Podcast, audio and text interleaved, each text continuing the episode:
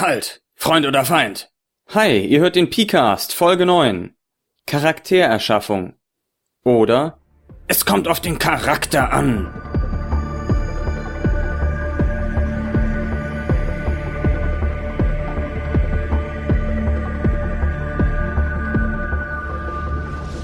was ist überhaupt ein Charakter? Ein Charakter ist erstmal eine falsche Rückübersetzung aus dem Französischen. Eigentlich heißt es Charakter. Nur über das Französische und das Englische ist es dann irgendwie wieder als Charakter zurückübersetzt worden. Hilft uns Rollenspielern allen, den Charakter, den eine Person hat, und den Charakter als die Person, die jemand spielt, zu unterscheiden. Sehr praktisch. So, was ist jetzt ein Charakter vor allem? Der Charakter ist der Anknüpfpunkt des Spielers an die Fiktion. Das heißt, der Charakter stellt im klassischen Rollenspiel die Möglichkeit für den Spieler dar, mit der Fiktion zu interagieren. Der Spielleiter macht das ja direkt, der Spieler aber nur über den Charakter, im ganz klassischen Rollenspiel. Über Player Empowerment brauchen wir jetzt nicht zu reden. Charaktere sind auch oft der Schwerpunkt des Spiels. Die Geschichte dreht sich um die Spielercharaktere. Das heißt, was für einen Charakter man hat, bestimmt, was für eine Art von Geschichte man spielen wird, was für eine Art von Erlebnis man haben wird. Und der Charakter gibt dem Spieler einen Rahmen für die Möglichkeiten, die er hat, für die Dynamik, die er dem Spiel gibt und für die Motivation, die er zum Beispiel einer Geschichte, einem Ziel gegenüber bringt. Ein Charakter ist deshalb meistens definiert als eine Reihe von relevanten Merkmalen für das Spiel. Das ist zum einen erstmal ganz grob das Konzept. Was ist das überhaupt für ein Typ? Dann wird daran angeknüpft direkt Fiktion. Das heißt, Stichworte zum Charakter, solche Sachen wie Haarfarbe, Augenfarbe, braucht man jetzt nicht unbedingt, aber gehört alles auch zur Fiktion. Die Hintergrundgeschichte des Charakters, wie er geworden ist, was er ist, warum er Dinge tut, Merkmale, die er hat, was macht ihn besonders, was setzt ihn von anderen ab und so weiter. Und dann gehört auch noch die mechanische Komponente dazu. Das sind dann zum Beispiel Attributswerte, Fertigkeiten, die er hat, irgendwelche Punkte, weiß ich nicht, Trefferpunkte, Schicksalspunkte, was auch immer. Das ist diese ganze Geschichte an formalisierten Dingen, die auf dem Charakterbogen stehen. Diese mechanischen Bits sind also immer relativ streng formalisiert. So, damit wissen wir schon mal, was ein Charakter ist bleibt zu klären, was ist wichtig für die Charaktererschaffung, denn darum soll es ja heute eigentlich gehen. Wichtig für die Charaktererschaffung ist, dass man festlegt, welche Möglichkeiten der Charakter hat. Was kann er überhaupt tun? Was ist plausibel, dass er tut? Was würde man ihm abkaufen? Wo schreibt man ihm Kompetenzen zu? Das regelt im Wesentlichen also den Einfluss, den der Spieler damit auf die Fiktion hat. Als Beispiel, ein Agent hat ganz andere Möglichkeiten als ein Barbar. Dinge zu tun. Einem Agent wird man es abnehmen, dass er sich unentdeckt unter die Menge mischt, einem Barbaren nicht. Wiederum ganz anders eine unbekannte Lebensform oder ein Superingenieur. Das sind alles vollkommen unterschiedliche Möglichkeiten, die sich dem Spieler dadurch bieten. Wichtig ist auch beim der Charaktererschaffung natürlich, dass man Antriebe gibt. Sowohl dem Spieler als auch dem Charakter. Das bestimmt also die Dynamik des Charakters was er tun wird, in welche Richtung er sich hin entwickeln wird, wie er das Spiel vorantreiben wird. Das sind die Ziele, die er hat, die Motivationen, die hinter seinem Handeln stehen, vielleicht auch aus der Geschichte wieder rausgezogen. Sowas wie damals wurde mein Vater vor meinen Augen ermordet von dieser Horde an Gängern und jetzt will ich Rache dafür nehmen. Oder ich will die Erkenntnis über eine bestimmte Kultur erlangen oder ich will Ruhm, ich will mich um jemanden kümmern. Oder ich will für den Frieden einfach sorgen. Lauter solche Dinge, das sind die Antriebe des Charakters, die eben bestimmen, in welche Richtung er das Spiel lenkt. Das erste, die Möglichkeiten, was er tun kann. Das andere, wo er hin will. Dann sind auch noch wichtig Themenschwerpunkte des Charakters, also auf welchem inhaltlichen Fokus das Spiel liegt. Also jetzt nicht, was er tun kann, nicht, wo er hin möchte, sondern womit muss er sich unterwegs auseinandersetzen. Also das kann sein Kampf natürlich, das können Mysterien sein, die er ergründen möchte, das kann Politik und Intrigen sein, das kann der Kampf ums reine Überleben sein, das kann aber auch so gesellschaftliches Jonglieren sein oder überhaupt einfach Interaktion mit anderen Menschen, die Frage nach Gerechtigkeit, das, das können aber auch ganz konkrete Dinge aus der Welt sein. Also das waren jetzt eher allgemeine Konzepte, aber das kann auch sein, ich möchte mich mit der Prioskirche auseinandersetzen oder ich möchte in alten Bibliotheken forschen oder lauter solche Dinge. Das sind also die Themenschwerpunkte, die man setzt. Die werden natürlich oft zum Beispiel durch die Fertigkeiten gesetzt, weil das, womit er sich rumschlagen muss, sollte auch relativ nah an dem dran sein, wo er Erfolg haben kann, womit er auch umgehen kann. Deshalb stecken da oft Fertigkeiten dahinter. Aber nicht nur, das können auch Merkmale sein oder Vor- und Nachteile. Im Prinzip ist für all die essentiellen Dinge bei der Charaktererschaffung gibt es viele Varianten, wie man die in den Charakter bringen kann. Ja, und das letzte Wichtige, was natürlich geregelt werden muss bei der Charaktererschaffung, sind die Spielwerte, die also direkt die Anknüpfung an das Regelwerk bieten. Und da geht es eben nicht mehr um, womit schlägt er sich herum, warum tut er das, was kann er überhaupt tun, sondern da geht es um, wie gut kann er das, wie viel von etwas hat er. Also da geht es um die Quantität, nicht um die Qualität. Das sind dann ganz konkret die Fertigkeitswerte, Pools, die er hat, irgendwelche Punkte seines Charakterpunkte, Schicksalspunkte oder irgend so etwas, Merkmale, die ihm besondere Möglichkeiten verleihen und so weiter und so fort. Ich finde, das sind wirklich die vier essentiellen Dinge, die bei der Charaktererschaffung geklärt werden müssen.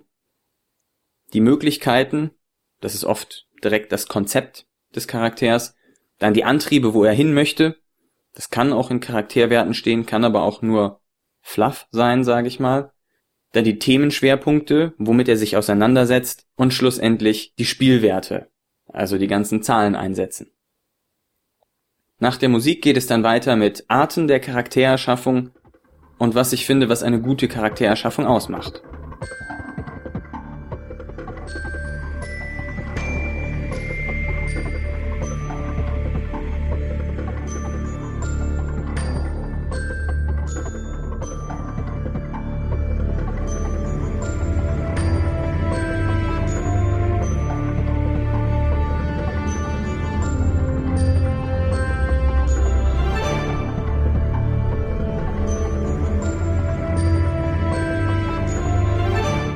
So, nachdem wir geklärt haben, was ein Charakter alles braucht, um vollständig zu sein für das Spiel, ist die Frage, wie kann man da hinkommen? Arten der Charaktererschaffung gibt es im Wesentlichen drei verschiedene, die mir einfallen würden. Das ist zum einen der Fragebogen oder das Questionnaire auf Englisch, dann der Lebenspfad, Life Path oder das Punktesystem. Fangen wir an mit dem Fragebogen. Der Fragebogen ist im Wesentlichen, naja, genau das ein Fragebogen, in dem man eben Fragen gestellt bekommt wie was war das ausschlaggebendste Ereignis in deiner Jugend? Oder was möchtest du erreichen? Oder was hast du gerade getan? Oder wie nehmen dich andere wahr? Was geht in deinem Innersten vor? Das sind so Fragen, die auf dem Fragebogen stehen können. Da kann allerdings auch stehen sowas wie, welche Haarfarbe hast du? Ähm, wie viel Geschwister hast du? Das gehört alles zu Fragebogen wenn die Charaktererschaffung stark fragebogenlastig ist. Dabei können auch zum Beispiel regeltechnische Merkmale oder so etwas rauskommen. Das heißt, Fragebogen muss nicht immer nur fluff sein.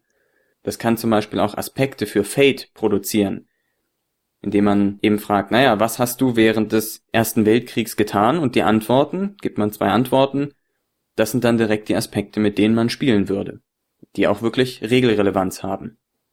Allgemein kann man sagen, wenn die Charaktererschaffung auf den Fragebogen fokussiert ist, hat man meistens ein erzähllastiges Spiel. Da geht es sehr viel um die Fiktion, da geht es nicht so viel darum, das zu quantifizieren oder etwas genau zu simulieren oder so, sondern da geht es wirklich um die Geschichte, die dahinter steht, die Erzählung, die Fiktion. Beispiele dafür sind zum Beispiel Dread, wo es gar keine Charakterwerte, sondern nur den Fragebogen gibt, oder The Pool, bei dem man den Charakter durch seine Motive definiert, also quasi Merkmale, die man ihm gibt, die dann regeltechnisch eingesetzt werden können. Das sind reine Fragebogensysteme. Als andere Variante gibt es den Lebenspfad. Das heißt, dass man sich überlegt, na, was hat mein Charakter durchgemacht? Man versucht das also jetzt realistisch darzustellen, wie der Charakter zu dem geworden ist, was er heute ist. Das kann unterteilt sein in mehrere Schritte, dass man sagt, okay, was war in seiner Jugend? Was hat er in der Ausbildung gemacht? Dann ist er Erwachsener geworden. Dann ist er, weiß ich nicht, in die 40er gekommen. Was ist da jeweils passiert? Das ist sein Lebenspfad und daraus ergibt sich dann, was der Charakter ist, was er kann, was ihn ausmacht, wo er hin will. Das heißt, der Charakter definiert sich sozusagen durch diese verschiedenen Schritte. Charakterklassen sind das gleiche System, nur dass man da eben nur einen Lebenspfad hat, nämlich zum Beispiel Krieger. Während in einem anderen System man sagen würde, naja, Stadtkind, Schmiedausbildung, Kundschafter bei der Armee und jetzt ist er Waldläufer. Oder die Modellierung eines Charakters, dass man sagt, okay, der Charakter sieht so aus, jetzt versuche ich dem Spielwerte zu geben. Das wird meistens auch über so Lebenspfade gemacht, indem man sagt, naja, der hat also eine Schmiedausbildung irgendwie gemacht, dann gebe ich ihm jetzt das Schmied-Template und dann schmeiße ich noch als nächstes drüber das Kundschafter-Template und dann gucke ich, dass es so rauskommt, wie ich mir den Charakter vorstelle. Das heißt, dieses Lebenspfadsystem, das versucht, den Charakter zu simulieren. Deswegen wird man das tendenziell auch in simulierenden Spielen finden wo man möchte, dass die Fähigkeiten des Charakters direkt an die Vorstellung des Charakters gekoppelt sind, dass das möglichst alles übereinstimmt, dass das alles zueinander passt, irgendwie realistisch ist. Beispiele dafür sind zum Beispiel Dungeons and Dragons oder The Burning Wheel, was ganz stark auf dieses Lebenspfadsystem setzt, wo auch zum Beispiel gar nicht so auf Balancing der Charaktere geachtet wird, sondern nur darauf, dass er realistisch dargestellt wird von dem Lebenspfad, den er hat. Als letzte reinrassige Charaktererschaffungsmethode gibt es dann die Punktemethode. Das heißt, man kriegt zum Beispiel eine einheitliche Währung, Charakterpunkte, davon kriegt man 100 Stück und die verteilt man jetzt darauf, seine Attribute besser zu machen als die eines normalen Menschen oder man kriegt Punkte dafür, dass man sie schlechter macht. Man kauft dafür Fertigkeiten, Vorteile, wenn man Nachteile nimmt, kriegt man wieder Punkte und so weiter und so fort. Das Ganze kann man auch in mehreren Kategorien haben. Das muss nicht nur eine Punktequelle sein, wie jetzt Charakterpunkte, sondern es kann auch sein, naja, du hast fünf Punkte für Eigenschaften, 15 Punkte, die du auf deine Fertigkeiten verteilen kannst, und dann darfst du noch drei Punkte ausgeben, um dir Besonderheiten zu kaufen. Das ist auch ein Punktesystem. Punktesysteme fußen normalerweise darauf, dass man einen fertigen Satz an Möglichkeiten hat, aus denen man wählen kann. Zum Beispiel eine Fertigkeitsliste oder eine Liste an Merkmalen, wo man dann mehrere auswählt mit den Punkten, die man hat. Punktebasierte Systeme setzen vor allem auf Balance. Man versucht möglichst jeden Spieler gleich stark zu machen. Dann wird abgewogen, naja, wie, wie viel ist dieser Vorteil jetzt wert im Gegensatz zu dem anderen Vorteil? Dann machen wir den ein bisschen teurer und naja, wenn man das in Fertigkeiten kaufen würde, wie würde das da aussehen? Dann wird versucht eben mit diesen Punkten Gerechtigkeit zu schaffen im Sinne von Spielwerten. Das heißt, dass jeder Charakter am Ende gleich mächtig ist, wenn er die gleiche Punktzahl hat. Das klassische Beispiel dafür, was ich auch schon benutzt habe, ist GURPS. Bei GURPS kauft man alles mit einer einzigen Punktewährung und alles, was ein Charakter haben kann, hat einen Wert in Charakterpunkten. Und diese Balance-Schiene zeigt natürlich auf den spielerischen Aspekt des Systems. Tatsächlich findet man fast nie eines dieser Charaktererschaffungssysteme in Reinform, sondern die meisten sind Hybride. Also wenn man sich zum Beispiel DSA 4 anguckt, da hat man im Grunde erstmal Lebenspfade, die man sich kauft, Rasse, Kultur, Profession. Und von da aus kriegt man dann Abenteuerpunkte und andere Punkte, die man auf seine Eigenschaften und auf seine Fertigkeiten verteilt. Naja, und ein kleines bisschen Fragebogen ist auch noch dabei, weil man ja seine Geschichte dann ausfüllen soll und seine Haarfarbe und so ein paar Dinge. Das heißt, es ist im Wesentlichen ein Lebenspfadsystem, was mit Punkten arbeitet und einen kleinen Fragebogen dran hat. Die drei Klassen von Charakterschaffung, die ich gerade vorgestellt habe, der Fragebogen, der Lebenspfad und das Punktesystem, entsprechen ziemlich genau den drei Namensgebern der GNS-Theorie, Garmismus, Narrativismus und Simulationismus. Um das direkt mal zuzuordnen, der Fragebogen steht natürlich für den Narrativismus für das erzähllastige Spiel, wo es um die Erschaffung der Fiktion geht. Das Punktesystem steht für den Gamismus, wo es eben darum geht, dass alle die gleichen Möglichkeiten haben, möglichst gut dazustehen. Und das Lebenspfadsystem steht letzten Endes eben für den Simulationismus, wo man versucht, die Welt möglichst realistisch abzubilden, dass alles in sich stimmig ist. Das nur als Nebenbemerkung, Auf diese drei Kategorien bin ich nicht über das GNS-System gekommen, sondern ich habe nachträglich festgestellt, dass es genau diesen drei Kategorien entspricht, was ich sehr schön finde, muss ich sagen. Kommen wir also noch zum Abschluss zu guter Charaktererschaffung. Was für mich gute Charaktererschaffung ausmacht, ist vor allem, dass sie zügig ist. Man darf nicht das Gefühl haben, dass man sich langweilt, dass man stundenlang blättern muss, um irgendwas auf die Reihe zu kriegen, dass man sich in Kleinkram verzettelt und nicht vorankommt und dass das Ganze überhaupt gar nicht Wert hat. Charaktererschaffung muss auch irgendwie das Spiel vor dem Spiel sein, finde ich. Man muss was davon haben, man muss sich darauf freuen, jetzt mache ich Charaktererschaffung, mal sehen, was das für ein Charakter wird, hat man vielleicht selber noch kein genaues Bild vor Augen und man kann so ein bisschen schon sich auf das Spiel vorbereiten, sich darauf einstimmen. Wenn man sich das anguckt bei DSA zum Beispiel, finde ich das eher trocken leider, die Charaktererschaffung trocken und umständlich. Wenn man sich dagegen Spirit of the Century, was ich noch nicht gespielt, aber gelesen habe, anguckt, da wird die Charaktererschaffung direkt als Spiel vor dem Spiel verpackt. Indem man nämlich sagt, okay, erzähl mir was über deine Kindheit, was hast du im großen Krieg gemacht, und jetzt überlegt ihr euch Novellen, in denen ihr schon mitgespielt habt. Das heißt, da wird schon das erste Abenteuer, was eigentlich schon vergangen ist, erfunden und so ein bisschen ausgestaltet von den Spielern. Das ist zum Beispiel eine Variante für Spiel vor dem Spiel. Da macht es richtig Spaß, einen Charakter zu erschaffen. Eine gute Charaktererschaffung inspiriert auch den Spieler. Das heißt, er muss sich nicht quälen, ah, was mache ich denn jetzt, was mache ich denn jetzt, sondern von dem, was das System anbietet, seien es zum Beispiel jetzt Lebenspfade oder seien es grobe Themen, die schon umrissen sind im Regelwerk und so weiter und so fort, muss es den Spieler inspirieren. Er muss sich immer denken, oh, da so viele Möglichkeiten, ja, was könnte ich denn jetzt noch alles machen, was könnte ich da reinpacken? Uh, da können wir noch in die Richtung gehen. Das heißt, wenn die Charaktererschaffung gut strukturiert ist, gut aufgemacht ist, dann wird sie automatisch beim Spieler Ideen zur Ausgestaltung seines Charakters fördern und vielleicht auch Ideen für Abenteuer, für Szenen und so weiter im Spieler produzieren, wo er sich direkt eben inspiriert fühlt. Eine gute Charaktererschaffung findet in der Regel auch in der Gruppe statt. Ich sage in der Regel, weil das für einige Szenarien nicht möglich ist, wenn man zum Beispiel mit Player versus Player arbeitet. Dann geht das nicht so gut. Dann kann man nur den, das grobe Umfeld in der Gruppe absprechen und muss dann die Details für sich selbst machen. Aber für ein klassisches Heldenrollenspiel, sage ich jetzt mal, bietet es sich an, das in der Gruppe zu machen. Dann sind die Charaktere aufeinander abgestimmt. Dann können sie sich gegenseitig Bälle zuspielen. Es gibt keinen Frust, weil ein Charakter immer im Schatten der anderen steht, sondern man kann dafür sorgen, dass jeder Charakter seine Glanzlichter hat. Man kann auch in der Gruppencharaktererschaffung dafür sorgen, dass die anderen die eigenen Geheimnisse kennen. Das ist jetzt wieder ein strittiger Punkt. Ich winke einmal kurz zu System Matters herüber. Ich finde, es ist sehr oft sehr spannend, wenn die anderen die Geheimnisse des eigenen Charakters kennen. Denn dann können sie diese Geheimnisse anspielen. Für den Charakter, den sie steuern, ist es dann unbewusst, aber die Spieler können das ganz bewusst machen.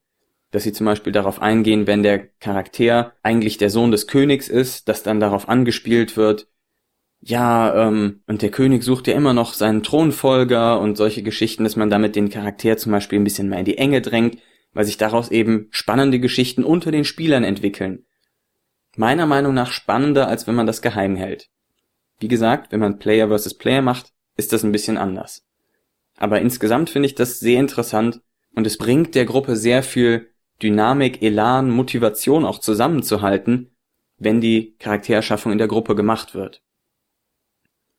Gute Charaktererschaffung ist natürlich auch fair im Spielgefühl. Das heißt, niemand fühlt sich benachteiligt, weil er zum Beispiel in eine bestimmte Rolle jetzt mehr oder weniger gedrängt wurde und die dann nicht so mächtig ist oder irgendetwas, sondern dass jeder das Gefühl hat, er hat das, was sein Charakter verdient.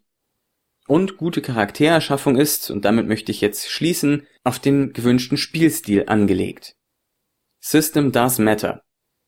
Das heißt, man sollte die Charaktererschaffung so ausrichten, dass sie auf das Spiel, welches das Regelwerk an sich produziert, hinarbeitet. Dass das Hand in Hand geht, dass die Charaktererschaffung nicht ein Punktesystem ist, wenn man nachher eigentlich nur um Geschichten und die Bedeutung für die Geschichte und Merkmale und sowas geht, dann macht ein Punktesystem nicht viel Sinn. Dagegen, wenn es um viel Kampf geht, dann braucht man vielleicht nicht unbedingt ein Questionnaire, wo dann nur Fragen beantwortet werden, aber keine Spielwerte feststellen. Gute Charaktererschaffung muss auf das gewünschte Spielerlebnis ausgerichtet sein. Damit bin ich am Ende dieses Podcasts angelangt. Ich freue mich wie immer, dass ihr zugehört habt und es bis hierhin durchgehalten habt. Über Fragen, Anregungen und Kommentare freue ich mich wie immer. Und jetzt muss ich gerade mal meine schlaue Tabelle gucken, was als nächstes kommt. Ja, nächste Woche erzähle ich dann vermutlich etwas über das System The Burning Wheel. Macht's gut!